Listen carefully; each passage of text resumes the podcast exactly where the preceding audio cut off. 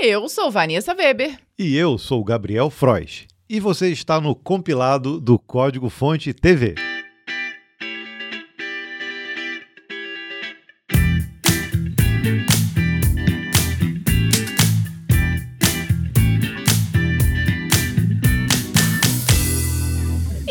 Semana a Callstack está recheada de oportunidades, tanto para quem quer uma vaga, quanto para quem está buscando desenvolvimento profissional. Você quem está em busca de vagas para Mobile Developer, QA Engineer ou Python Dev, então segura esse Callstack aí. Nossa parceira Attraction, a startup de tecnologia industrial que mais cresce na América Latina, está buscando talentos para o seu time de produtos. Ele está com muitas oportunidades na área, posições como Mobile Developer, QA Engineer e Python Dev. As oportunidades contam com salários atrativos e possibilidades de participação acionária, recebendo stock options. As vagas são 100% remotas, com auxílio home office, cartão benefício flexível, Gym Pass e plano de saúde sem coparticipação. Acesse traction.com/carreiras para ver todas as oportunidades e se candidatar. Mas agora, se você quer se desenvolver, temos uma novidade da EBAC, a Escola Britânica de Artes Criativas e Tecnologia. Estamos falando da Jornada Dev, que vai te ajudar a dar o primeiro passo na programação de forma gratuita e concorrendo a prêmios. É uma oportunidade para você aprender muito, desenvolver um portfólio em apenas uma semana e acelerar o início da sua carreira como dev. A jornada terá um desafio por dia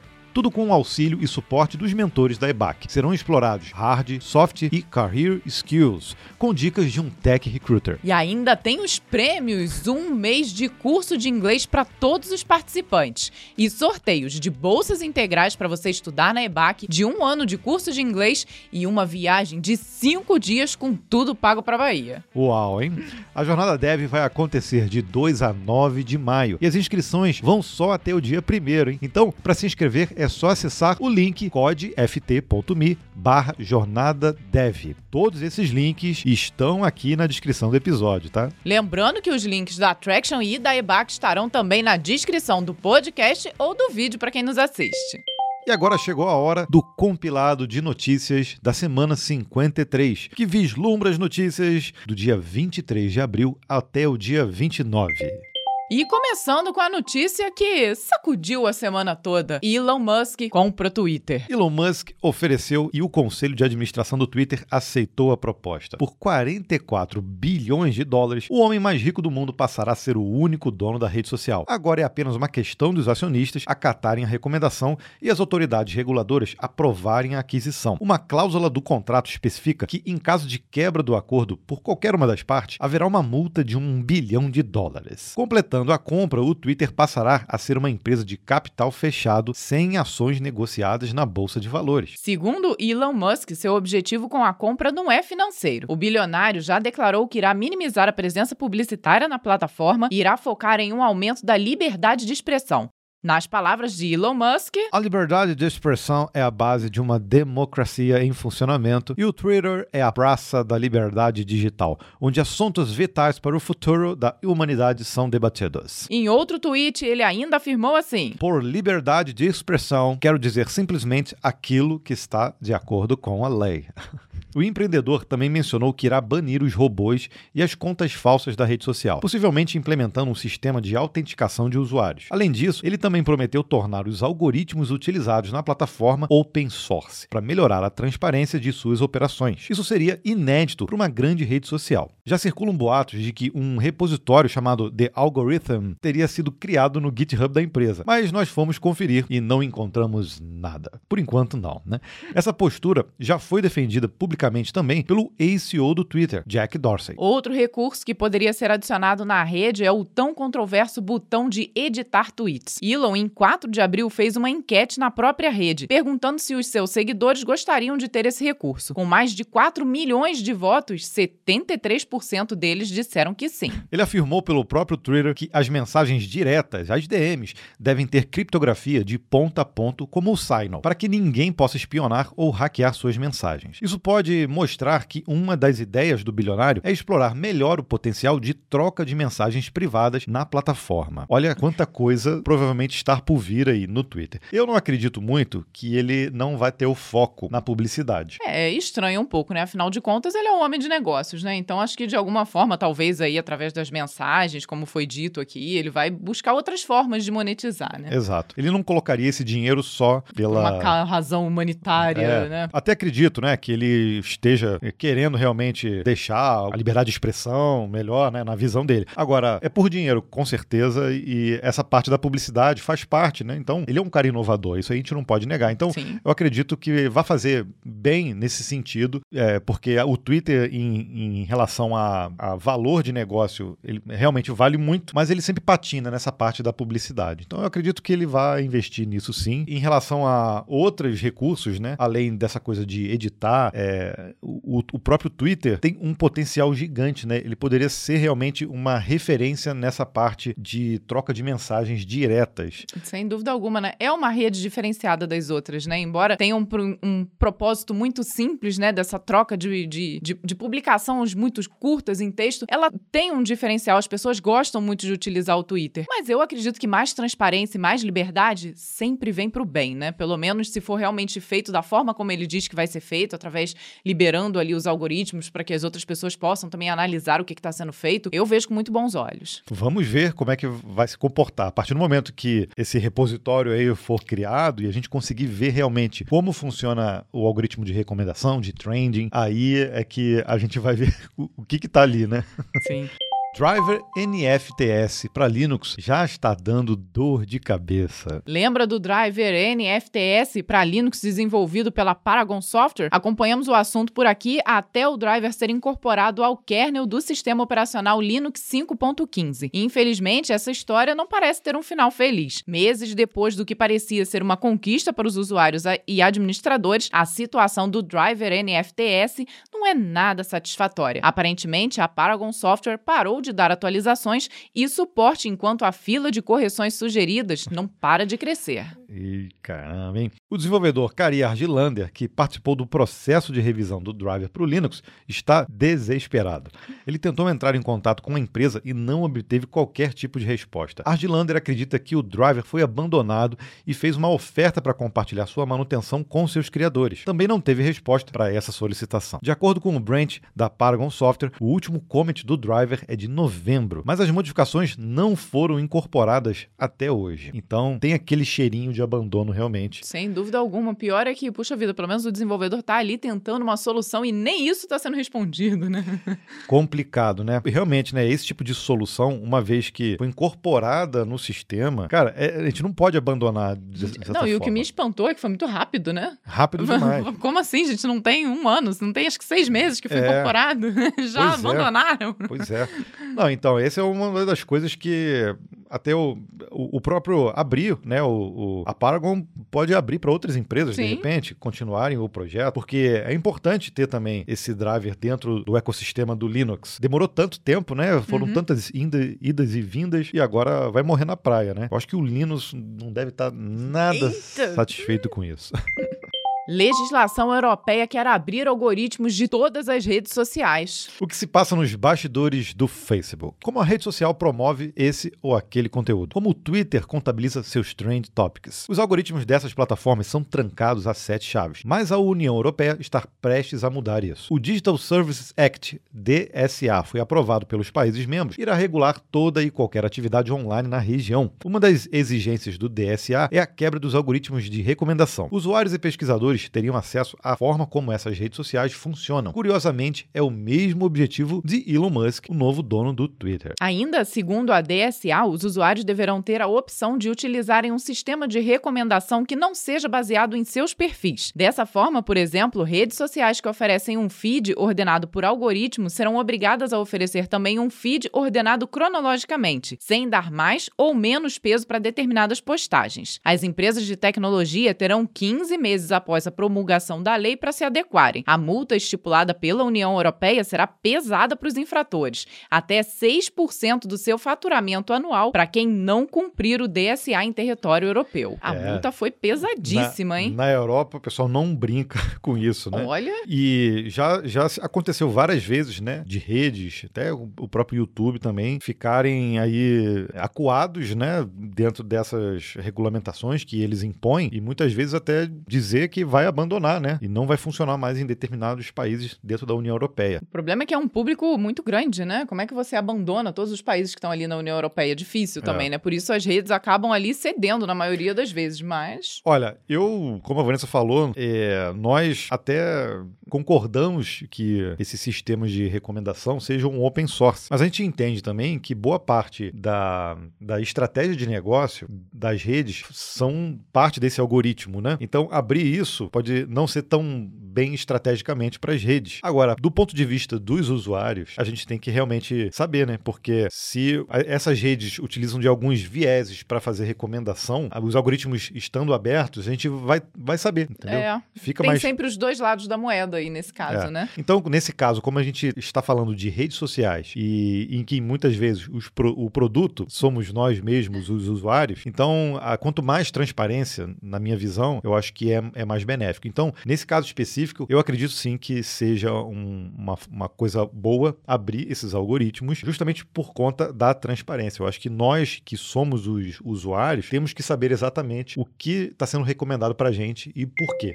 O Google abre infraestrutura do YouTube para CDN. Gente, imagina uma rede de servidores presentes em 1.300 cidades em 200 países. Imagina agora essa infraestrutura funcionando como um CDN para as suas necessidades. Esse é o chamariz do Media CDN, ou CDN, do Google, que disponibiliza o ecossistema do YouTube para ser utilizado por terceiros na entrega de conteúdo de mídia online. No pacote vem junto a expertise do Google no setor, um diferencial que irá fazer os serviços concorrentes concorrentes tremerem na base. Segundo o vice-presidente do Google, Shailesh Shukla, com vários níveis de cache minimizamos as chamadas para origin, mesmo para conteúdo acessado com pouca frequência. Isso alivia o stress de desempenho ou capacidade na origin do conteúdo e economiza custas. Considerando a estabilidade e a confiança do YouTube, testado a ferro e fogo durante anos, o Media CDN do Google é um novo player de peso no mercado. O Google ainda irá agregar um sistema de injeção automatizada de publicidade no conteúdo, ferramentas de inteligência artificial para experiências interativas e estatísticas avançadas. Olha, não tenho a menor dúvida de que os outros players do mercado estão tremendo na base, viu?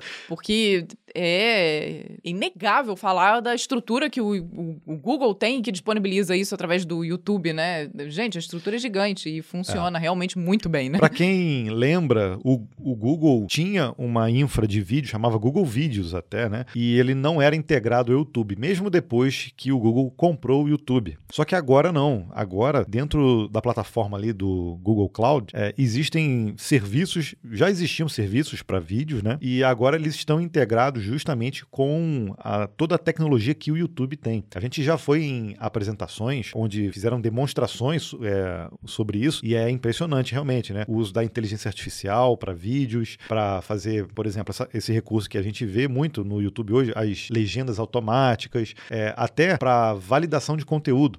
Então eu lembro que numa dessas demonstrações, a, o rapaz passou um vídeo é, gigante com várias imagens aleatórias. E aí ele fez uma busca num dos vídeos colocando assim, praia. E a praia apareceu coisa de meio segundo. Piscou na tela. Piscou. Assim. E aí ele, ele automaticamente diz o ponto em que apareceu uma praia. Ah, um cachorro. Aí ele diz os pontos em que apareceram cachorros no vídeo. Cachorros, né?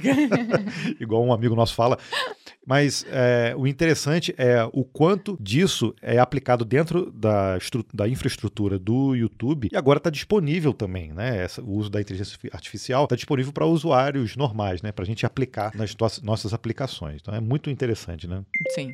Nova versão desktop do GitHub melhora a integração com pull requests. O GitHub Desktop atingiu nessa semana a versão 3.0, mantendo o mesmo objetivo de sempre: facilitar o controle de versões do seu código, simplificando o workflow. O grande destaque dessa nova versão é um conjunto de ferramentas melhoradas para pull requests. A partir de agora será possível visualizar as verificações dos pull requests para garantir que seu código esteja pronto para produção. Assim você conseguirá compreender e corrigir problemas na hora de fazer o pull. Com tudo revisado, será enviada uma notificação para todos os colaboradores. Se seus colegas de equipe solicitaram alterações, aprovaram ou apenas comentaram sua pull request, você saberá instantaneamente. Outra boa novidade do GitHub Desktop 3.0 é o sistema criado justamente para filtrar o excesso de notificações que nós recebemos todos os dias. Com isso em mente, o programa não vai notificá-lo de cada evento em cada repositório para o qual você contribui. Em vez disso, o GitHub Desktop 3.0 só mostrará notificações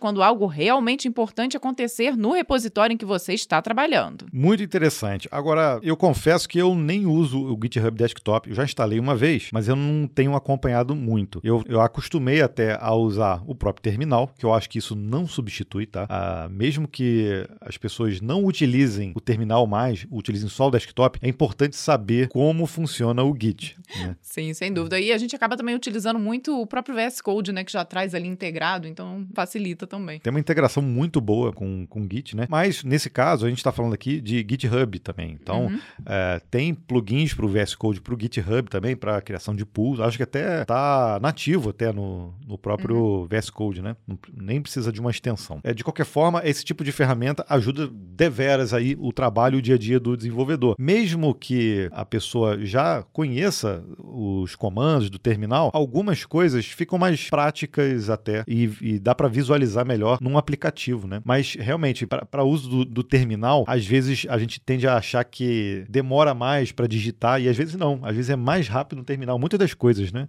Sim. Que a gente faz. Então, é sempre bom fazer essa dobradinha, né? Usar um aplicativo, mas também o terminal. Pesquisa revela o que os desenvolvedores fazem na maior parte do dia. Toma um café? Também, né? Também, né? Se você está entrando na área de desenvolvimento e acha que vai programar desde a hora em que entra no escritório até a hora que sai, é melhor aprender desde agora que não é bem assim, não. Um levantamento realizado com 600 engenheiros de software de nível júnior e sênior constatou uma realidade que muita gente já sentiu na pele. Distrações, frustrações, reuniões, testes e mais testes ocupam boa parte do seu tempo. De acordo com esse estudo, em média, são exercidas apenas 10 horas por semana de trabalho profundo, ou seja, aquela mão no código. E quanto mais elevado é o cargo, menos tempo fica disponível para se programar. A pesquisa também constatou que os profissionais estão se tornando viciados no código de terceiros. Pô, mas isso sempre foi assim, né? Sim. Quase metade dos entrevistados confirmou que copia e cola mais de 50 linhas de código por semana. Um terço revelou que chega a utilizar entre 50 a 100 linhas por semana. 13% mete o louco e copia de 100 a 500 linhas de código por semana. Em 2022, a grande maioria dos engenheiros de software está executando o código de outras pessoas. Eles estão construindo em cima de bibliotecas de código aberto ou reutilizando código de outras partes da base de código de sua empresa ou de tutoriais online. Concluiu o estudo. Acho que sempre foi assim. né? Eu também acho, né? Não, não mudou tanto, não. Porque se a gente fala que uma das boas práticas é você reutilizar. Por que não reutilizar o código da própria É. empresa, como disse aqui, Se- às vezes que já está pronto? Se a solução já está pronta, está boa, né, está bem desenvolvido, aí tudo bem. O negócio que a gente fala sempre é copiar do Stack Overflow, não saber que aquilo está fazendo e colocar lá. E aí a coisa funciona e aí deixa, deixa como está. Só que a gente viu aqui que boa parte do trabalho deles é justamente teste, fazer criação de teste. Então, supostamente, eles estão copiando coisas certas, se eles Exato. Estão testando bem, Exato. entendeu? Se a gente desenvolve testes e sai copiando o código, se passou no teste, cara, se os testes estão bem feitos também, né? Obviamente. O problema é se você já está copiando os testes errados, que estão deixando. Aí ferrou. Aí não, é. Aí já era, gente. Mas se os testes estão bem feitos, pode copiar, colar e vai pro abraço. Agora eu fiquei espantada também que, tipo, as pessoas sabem quantas linhas elas copiam. Eu não faria ideia. não, quantas linhas você fez essa semana e quantas Ah, delas é. foram copiadas. É. Não sei nem quantas eu fiz, dirá quantas eu copiei. Pois é. Acho que o Git pode ajudar nesse trabalho, né? É. Que é, provavelmente a pessoa vai olhar e falar assim: é, esse código aqui, eu não, eu não entendi, então. Aí não é meu, não. é meu.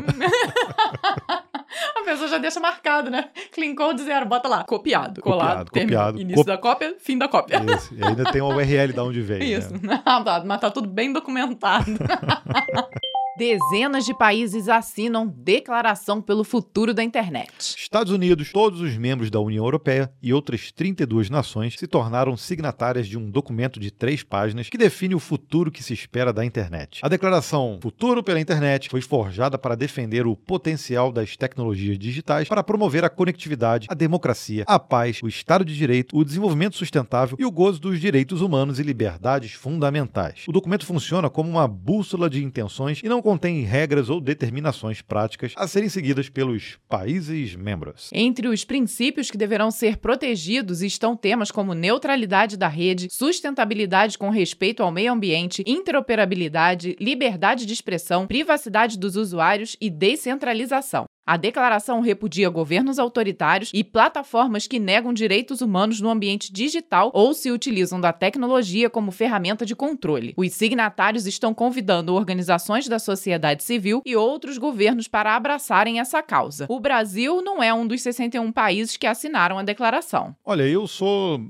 bem favorável a essa declaração. Obviamente, quando tem muitos países envolvidos, cada um ali tem as suas estratégias, né? Então é muito difícil ter uma realmente uma para perseguir esses objetivos que são muito macros assim, né? Eu acho que tem que ser realmente. Né? Tem, né? É difícil de fazer algo muito específico justamente por isso. Quanto mais específico tá ali envolvendo a cultura do país, os objetivos do país. Então realmente precisa ser algo macro para ter o maior número possível de adesão. Eu espero de coração que o Brasil também entre nesse, nessa declaração, nesse tratado aí entre É. todos os países. Mas a gente tem que também saber um pouco mais a fundo também, né? São três páginas só, é, é muito genérico realmente. Hoje a gente não, não consegue mais viver numa sociedade sem internet. A internet é- é- já se tornou essencial. pro Internet é vida. Não, pra Não, é tudo. essencial mesmo. Acho que hoje tudo, né? Você, para acessar sistema bancário, até muitas. é, todos os sistemas né, jurídicos e tudo, tudo já funciona ali baseado no que É, tem na web, mas, né? Então, mas não é só sistema, é comunicação, é Sim. velocidade da informação, né? Que é usada para bem e para o mal, a gente sabe disso. Uhum. Mas o planeta mudou, né? A forma de, de lidar. As fronteiras realmente é, dos países acabaram baixando um pouco por conta disso, né? Você, a gente consegue saber exatamente hoje o que está acontecendo do outro lado do mundo, em qualquer país praticamente. Então, a gente ter também os países, de certa forma, unidos para manter a internet do jeito que ela é, né? Para manter eh, as coisas como elas estão, eu acho que eh, isso é bem pertinente e importante, né? E agora uma pergunta: será que o Orkut está voltando? Enquanto o Twitter está pegando fogo, o Orkut prepara um novo retorno. Um novo retorno. Sim, outra vez. A rede social que bombou no Brasil no começo do século XXI fechou as portas em 2014, deixando saudades. Isso, há controvérsias também. De lá para cá, houve alguns falsos alarmes sobre seu retorno. Dessa vez, o site oficial foi reativado com uma mensagem promissora do seu criador e engenheiro de software, Orkut Buyukoktan. Koktan. É muito difícil falar isso. É. Em seu comunicado, ele coloca o dedo na ferida das outras redes sociais. Nossas ferramentas online devem nos servir e não nos dividir. Elas devem proteger nossos dados, não vendê-los. Elas devem nos dar esperança, não medo e ansiedade. Originalmente, o Orkut era administrado pelo Google, que pode continuar sendo o dono da marca. Em 2016, o. Meu Deus, é muito difícil mesmo, né? Buyukoktan tentou emplacar o Hello, uma nova rede social sem a gigante do Vale do Silício. Em 2017, um Orkut pra lá de suspeito apareceu na internet e deu o que falar. Agora, estamos confusos. O domínio verdadeiro traz a mensagem do seu criador, ao mesmo tempo em que o Hello é oficialmente descontinuado. E aí, o Orkut raiz vai voltar? O engenheiro não responde como vai bater de frente com outras redes sociais sem uma big tech por trás, mas profetiza assim: Eu sou uma pessoa otimista. Acredito no poder da conexão para mudar o mundo. E é por isso que estou construindo algo novo. Vejo você em breve. Olha, profundo e corajoso até.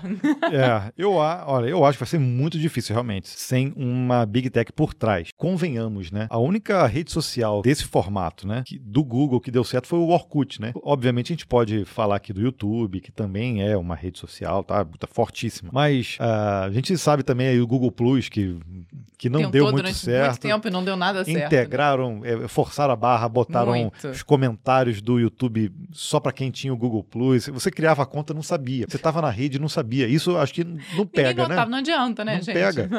Forçar. Realmente eu acho que é uma tarefa muito difícil, porque não se trata da ferramenta em si. Não, eu vou construir uma ferramenta que vai ser assim, assim, assim, assim, e as, pessoas- e as pessoas não vão se dividir. Mas por quê? Porque vai ter lá estrelinhas, medalhinhas e. Entendeu? É- é- isso, difícil, isso né? só, isso por si só não Não- representa não muita é. coisa. Tem que ter mais redes? Eu Acho que sim. Eu acho que o Orkut pode voltar, pode. Mas é, ele provavelmente não seria igual ao que a gente viu, porque o mundo já não é igual daquela época, né? Aham. Então, assim, pode ser que ele esteja contando com um certo, uma certa nostalgia de quem utilizava o Orkut antes, né? Para que, voltando à rede, as pessoas voltem um pouco para ela.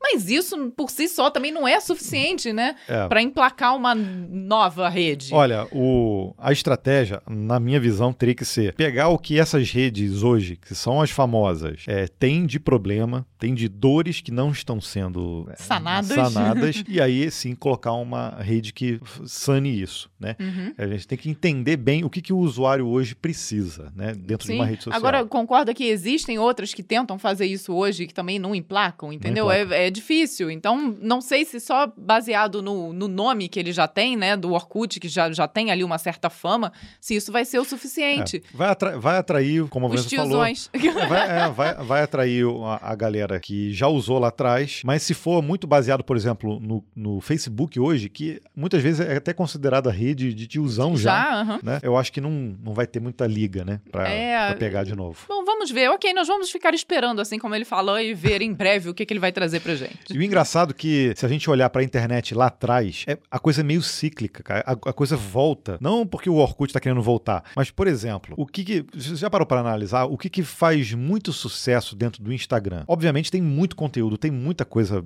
interessante, mas é, muitas pessoas se expõem fisicamente até, né, Uhum. dentro do Instagram. E isso já acontecia antes na internet. Quem navegou lá no final da, da- da década de 90, 2000, 2000 conhece Flogão, conhecia é, esse, né, que era muito isso, cara, essa exposição demasiada da imagem da- das pessoas. Eu vejo assim como um movimento cíclico, né, cara? Acaba que essas coisas é, acabam voltando, as tendências voltam em ferramentas diferentes, né? Então é é uma coisa muito louca assim. É igual pensar. moda, né? Vai indo, tipo, a saia é mini saia, de repente essa longa, depois volta a mini saia, vai, vai, vai. Boca mudando de e vai voltando. sino. Boca de sino, agora não é calça, cintura alta, cintura baixa, aí vai indo, entendeu? É, eu acho que a tecnologia acaba seguindo um pouquinho isso também. Exatamente.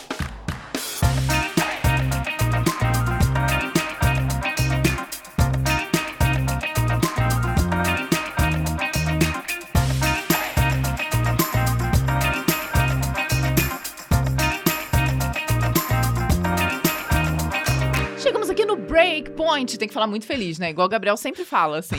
E o breakpoint é aquele momento onde a gente realmente dá aquela pausa nas notícias e vem aqui contar pra vocês uma história, um caos que você mesmo escolheu através de uma publicação, uma enquete que nós fazemos lá na aba de comunidade do canal do Código Fonte TV. É, e a gente fez uma enquete, mas há três dias atrás só, e tiveram 1.500 votos, bastante votos. E as opções foram: conciliar a vida de pais e desenvolvedores é fácil. Essas opções que não ganham, tá? Elas sempre voltam depois. Então, você tem que sempre ficar ligado nos episódios, porque em algum momento, se você quiser ah, ouvir essa história nossa, a gente vai contar. Outra foi: Vanessa deu perda total no carro dela dentro da empresa. Tem muita gente querendo ouvir essa história, mas ela não ganhou. Não. Quem ganhou, como sempre, né? Quando a gente fala de dinheiro, de Falou de treta ou falou de dinheiro, o pessoal quer saber, é isso. Com 64% de lavada, a história é: em quanto tempo Gabriel passou a receber 5 mil programando? Por que, que a gente botou isso, né? Porque teve essa treta ó, algumas semanas atrás do Thiago Negro, lá do Primo Rico, dizendo que em seis meses seria possível se tornar um júnior ganhando 5 mil, né? A partir de 5 mil, seria isso, É, né? alguma coisa parecida. Se não foi É. isso, foi bem parecido com isso. E aí eu fiquei pensando, poxa, tem, tem tanta gente aí até falando, poxa, eu não consegui ganhar isso em seis meses. E aí eu assim, pô, eu vou, eu vou rememorar lá atrás um pouco do meu histórico salarial para a gente ver o quanto que seria equivalente a, a hoje em dia. E olha só a conta que eu fiz. Teve um vídeo lá do canal do Código Fonte TV que eu falei sobre a minha primeira experiência como dev e que meu primeiro salário tinha sido de 2.500 reais. O pessoal deu um pulo, falou assim, nossa, primeiro salário. Mas eu vou voltar um ano antes, em 2000. É, na verdade, eu antes eu trabalhava, eu já trabalhei no McDonald's, já trabalhei em gráfica, trabalhei fazendo um monte de, de frila, trabalhei em restaurante, mas já com tecnologia, com implantando sistema, essas coisas, mas eu não era desenvolvedor. Apesar de estar estudando há muitos anos, eu ainda não tinha uma experiência né, comprovada ali em um projeto com um desenvolvimento. Então, em 2000, eu fui contratado por uma empresa com CLT como desenvolvedor, mas eu nem me considerava direito porque eu era muito cru, muito. Eu, eu acho que eu não era nem júnior. Seria meio que o seu estágio. Embora você já tivesse feito o estágio antes e um também estágio. mexesse até um pouco com programação e tudo, é, talvez é. esse daí tenha sido oficialmente, né? Então, nesse emprego, eu fiquei praticamente um ano e o meu salário era 400 reais, tá? Em 2000. Só que eu não tinha experiência comprovada. Então, eu, eu posso partir desse ponto ali, ponto zero, tá? trabalhando com programação. Só que o meu trabalho lá não era só programação, eu gerenciava tudo. Tudo da parte do. Era um comércio eletrônico, eu desenvolvi o comércio eletrônico, eu gerenciava os contratos, as vendas, eu fazia a gestão toda. É, ia lá no estoque, limpava os produtos, ajudava na embalar, em, em embalar. Ou seja. full, full stack, né? Full cycle aí. Tudo, full é. cycle do desenvolvimento, a embalagem ou envio, né? Um Mas aí, vamos voltar lá em 2000. Era 400 reais. Eu até fiz essas continhas aqui, ó. E o salário mínimo na época era de 151 reais. Obviamente, se eu fizer uma conta burra, eu ganhava na época o equivalente a 2,65 salários. E se eu multiplicar por hoje, isso daria o equivalente a 3.000 211,80. Aí vale uma observação, né? A gente até ficou um pouco assustado, né? Por mais que a gente saiba que essa conta é um pouco burra, né? Dá uma diferença, uma disparidade muito grande, mas porque, poxa, na época, com um salário mínimo, você não comprava nem uma cesta básica. Então, realmente, salário mínimo era muito mais mínimo do que é hoje, entendeu? Era, é. era, bem pior a Exato. situação. E aí eu fiz a conta, então, é, assim para outros é, salários também, o equivalente a cestas básicas que eu conseguia comprar com o meu salário. E aí a gente pode levar isso para os dias atuais, que é isso que ajuda, né? E também usando o índice Big Mac. Para quem não sabe. Melhor de todos para mim. Era o valor do Big Mac naquela época e quantos Big Macs eu conseguiria comprar. Então, o índice Big Mac é utilizado assim de forma formal até em vários lugares do mundo, tá? Então, por exemplo, exemplo, com um salário de 400 reais, eu conseguia na época comprar 2,6 cestas básicas e era o equivalente a R$ 3.120 nos dias atuais. Ou seja, na minha conta burra daria R$ 3.200 de salário hoje, o equivalente, e o equivalente a R$ 3.120. Então, bateu mais ou menos, né? É, já no índice, nas cestas básicas. Já no Agora... índice Big Mac, na época, em 2000, o Big Mac custava R$ 2,95. Eu conseguiria comprar 136 Big Macs por mês. Ou seja, isso multiplicando nos dias atuais, seria um salário equivalente hoje a R$ 3.114. Ou seja, isso bateu certinho, né? É, ficou Bate... parecido, bem né? parecido. E aí, vamos pular para o ano seguinte. Foi quando eu, realmente eu fui contratado por uma, uma empresa multinacional para trabalhar como dev júnior. E aí sim eu já tinha um ano de experiência comprovada. Tá bom, mas aí a gente já cai por terra de 5 mil em seis meses, né? Já foi embora. É, em seis meses não, porque eu, eu comecei do, do ano zero e eu fiquei um ano praticamente nesse projeto. E eu não cheguei a ganhar os, os 5 mil, né? 5 mil. Sem contar que o Gabriel já, já tinha feito estágio antes durante um bom tempo não, e ainda tinha aí vários projetos de freela, já tinha tudo isso há um bocado de tempo antes disso. Eu já contei também, eu já tive curso online lá em no, 1998, já, já ganhei um bom dinheiro com ele também na época. Curso de programação, inclusive, tá? Mas aí eu não tinha comprovação, então é, eu acho que é isso que, que coloca, Sim. né? Em 2001, aí eu fui contratado, já não era CLT, era PJ, como Dev Júnior, e aí eu tinha, assim, um ano de experiência comprovada. Aí deu um salto muito grande, né? Como PJ, meu salário passou a ser de R$ 2.500 e o salário mínimo era de 180 reais. Então eu ganhava 13,9 salários, que numa conta burra seria o equivalente a hoje a 16.846,80 centavos. Aí, é, dizer, aí deu uma disparidade bastante, né? grande. Só viu? que aí, se eu jogar agora na conta da cesta básica, era o equivalente a 16,6 cestas básicas, o que seria o equivalente aos dias atuais a 12.632. Então já deu já dá uma diferença disparidade boa aí, né? de mais de 4 mil. E no índice Big Mac, em 2001, Big Mac deu uma, um salto também de 2,95 para 3,60. Eu conseguiria comprar 694 Big Macs por mês bastante, né?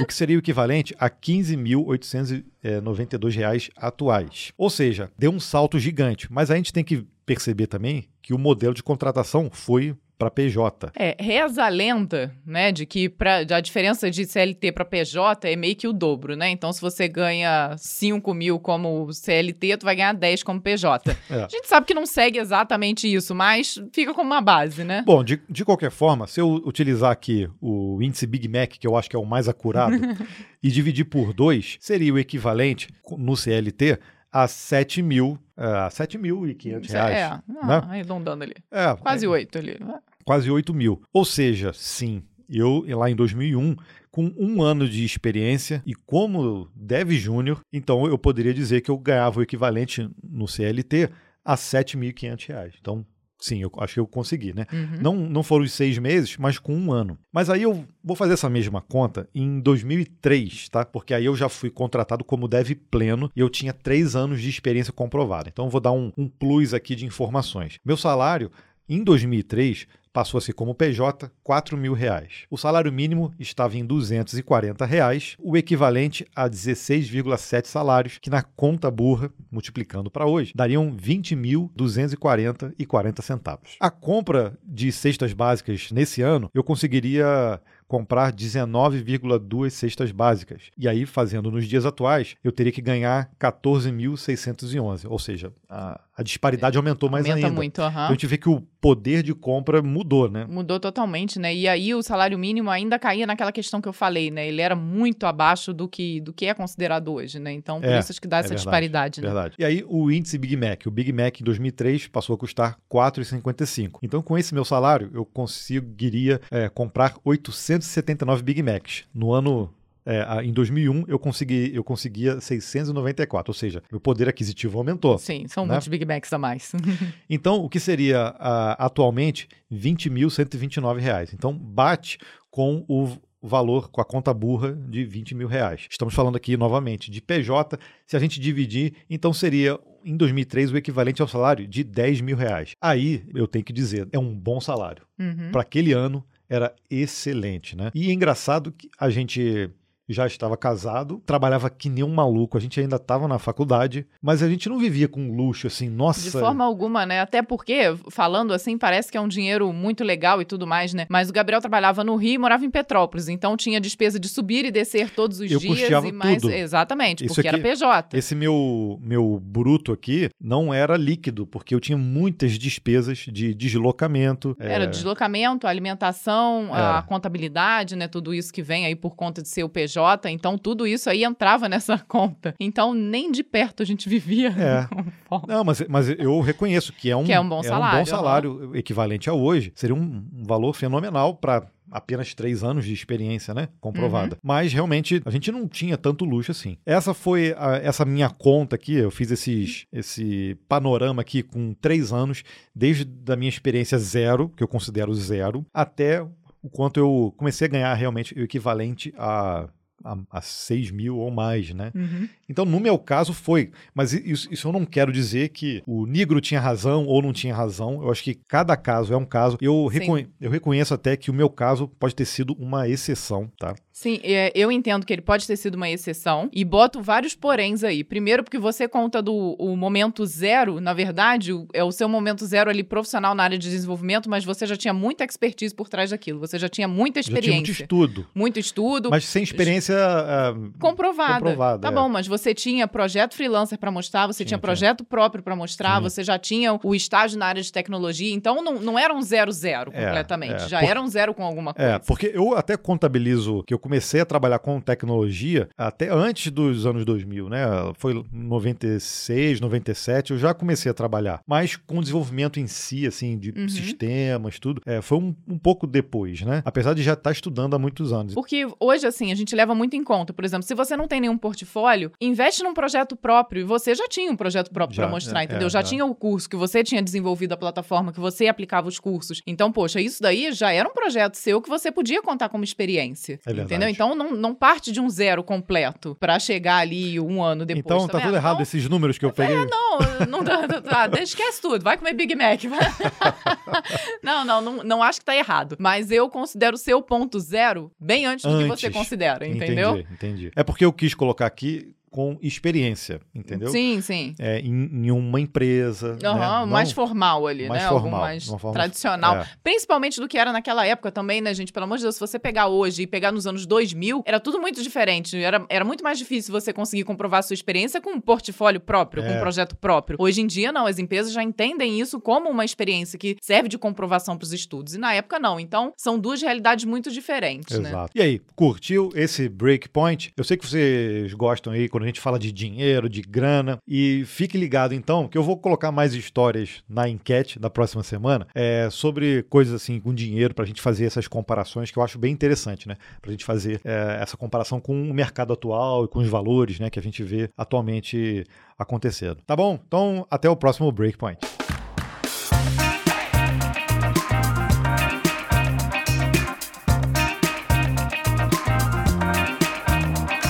Ah, mas o episódio não acabou, não, viu, gente? Ainda tem aqui várias coisas pra acontecer, inclusive o nosso jabá semanal, onde a gente fala aqui dos vídeos da semana do Código Fonte TV. Exato. Se você acompanhou o canal, você viu que nós lançamos dois vídeos e um shorts. O primeiro vídeo saiu na terça-feira, foi um dicionário do programador sobre operador ternário. Essa coisinha que tem muita gente que não entende quando vê a primeira vez e tem nojinho de usar às vezes de início. Ah, você tem nojinho de operador ternário? Ah, vamos acabar com ele assistindo esse dicionário do programador. A gente recheou o episódio com muitos códigos de exemplos em JavaScript, tem C Sharp, tem em, em Rust também, utilizando o operador ternário. A gente até acha que o operador ternário tem que, tem que ser usado sim. Tem gente que acha que ele não é tão clean code assim, que é melhor usar o, o if e o else mesmo, mas a verdade é que ele está ali para ser usado, ele economiza a linha de código e dependendo da situação que você utilize, ele realmente faz um papel muito importante, né? Principalmente para quem usa React, por exemplo, o React é cheio de código recheado com operador ternário. Então, vale a pena olhar esse vídeo. O segundo vídeo foi lançado na sexta-feira e ele veio na intenção de salvar o seu tempo e ativar sua- o seu modo produtividade máxima. Exato.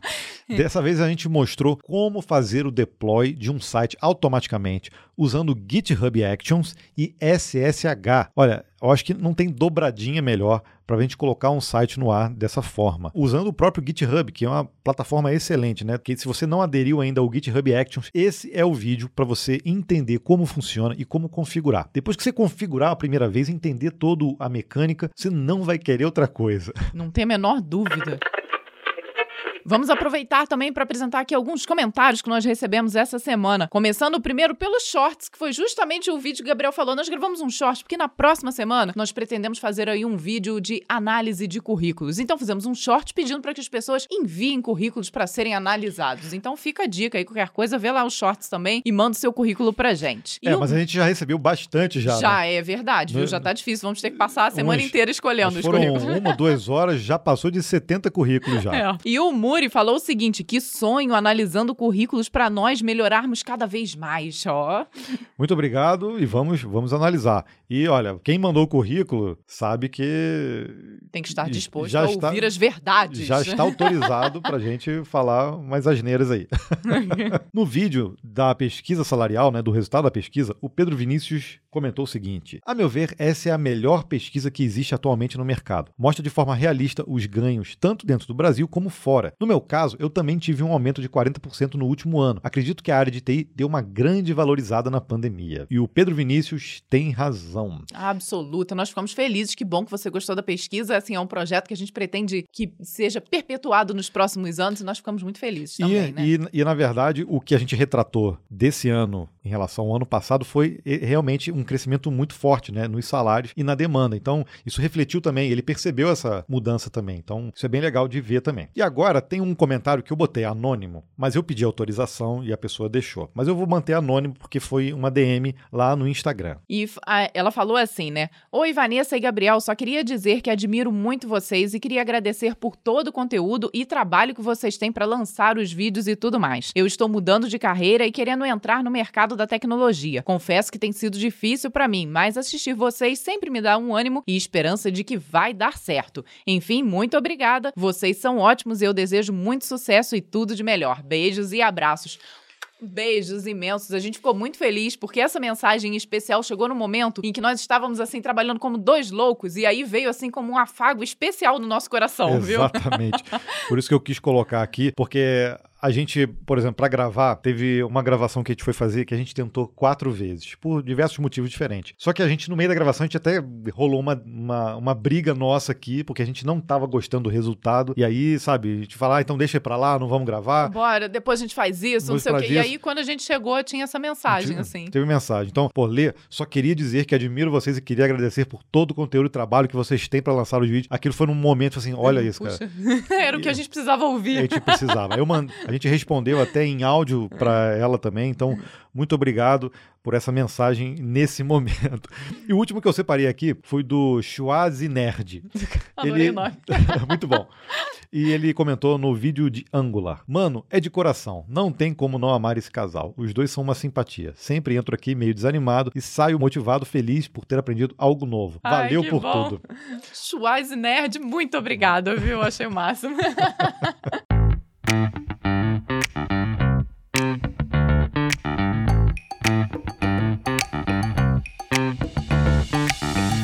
E nós temos que agradecer também aos membros do compilado. Se você acompanha a gente no Código Fonte TV, sabe que lá tem o Clube dos CDFs. Se você assina lá, é apenas R$ 1,99, um planinho chamado compilado. Você ajuda aqui esse projeto a continuar. Mas é óbvio, se você estiver assistindo no YouTube, então você está no canal do compilado. A gente separou, tá? Existe o canal do Código Fonte TV e o canal do compilado específico para os podcasts e para os cortes. Se você está ouvindo a gente em Spotify, então não tem problema. É só dar um likezinho no episódio, aí depois se inscrever no canal lá no YouTube. É só você digitar compilado do Código Fonte TV e aí ele aparece para você. Aí você pode acompanhar tudo em vídeo. E essas pessoas que assinam é que a gente faz essa homenagem semanalmente por nos ajudar. Então, o nosso muito obrigado ao Abraão Ferreira, Alexandro Fabro, Renan Cardoso, Johnny Dev, VNCPRRZ, Emerson Trindade e Eduardo Júnior. Então vocês foram os assinantes da semana ou homenageados aqui no compilado. E mais uma vez, se você gostou desse episódio, acompanhe o canal do compilado no YouTube, se inscreva, ativa a bagaça do sininho